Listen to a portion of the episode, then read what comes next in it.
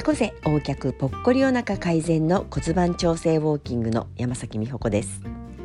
皆様いかがお過ごしでしょうか？先日実家に帰りまして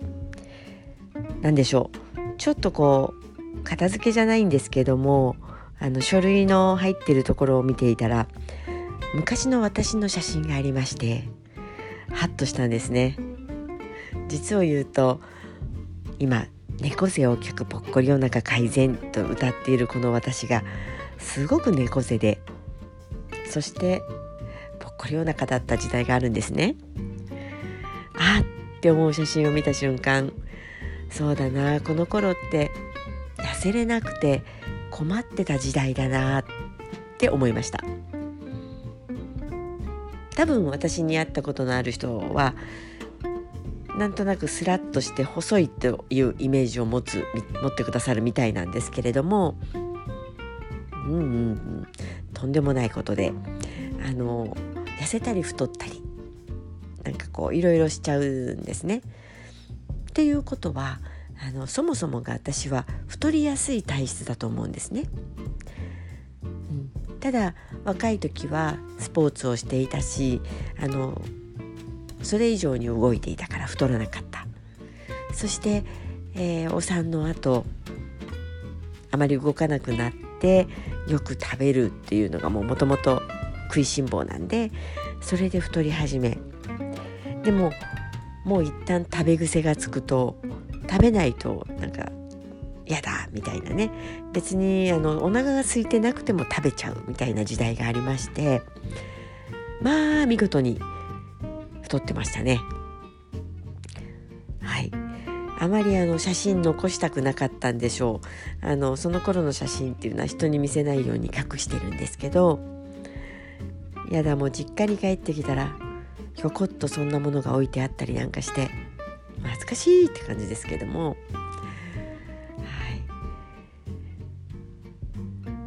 私あの昔ねダイエット難民になったことがあるんです。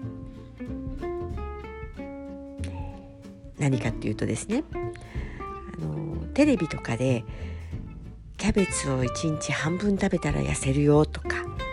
納豆を1日何パック食べたら痩せるよとかバナナがいいリンゴがいい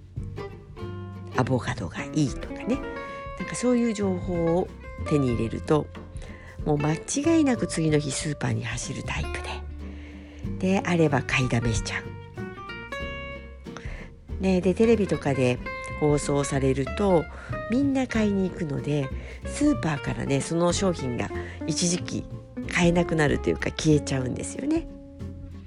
まあ私もそのスーパーの棚からとある商品が消える事件に加担しておりまして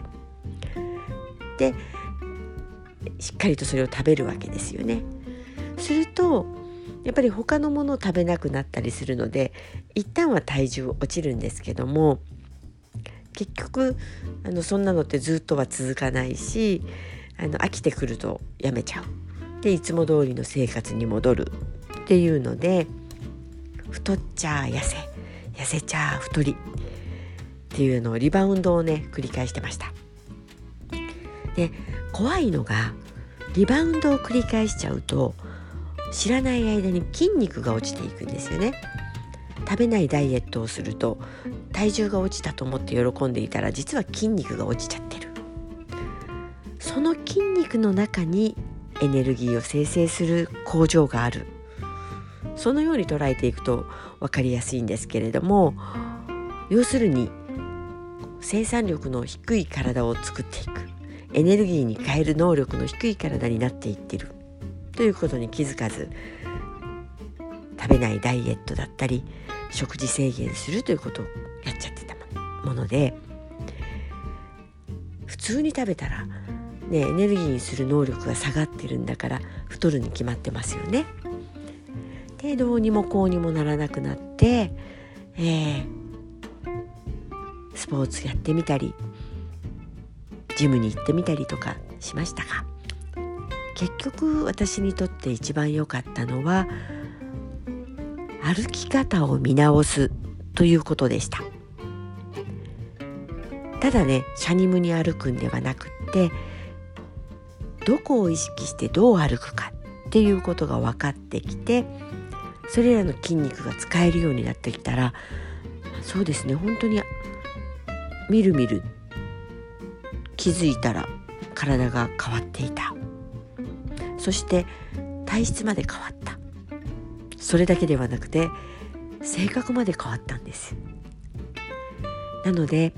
この一度にねそのお話はできないんですけれどもこれから皆さんにいろんな形で私のやってきた失敗とどうやったら成功するか痩せるのに成功するかとかね。あのそういったこと本当に痩せるってどういうことなのかということをお伝えしていきたいと思います。とりあえず今日は食べないダイエットは逆に太りやすい体質を作っちゃうぞということをお伝えしました。また次回はどうやったら痩せる歩き方ができるかとかうんうん。痩せる体質に変える方法などなどいっぱいお伝えしたいことがあるのでこれからも聞いてくださいねでは今日はこの辺で See you!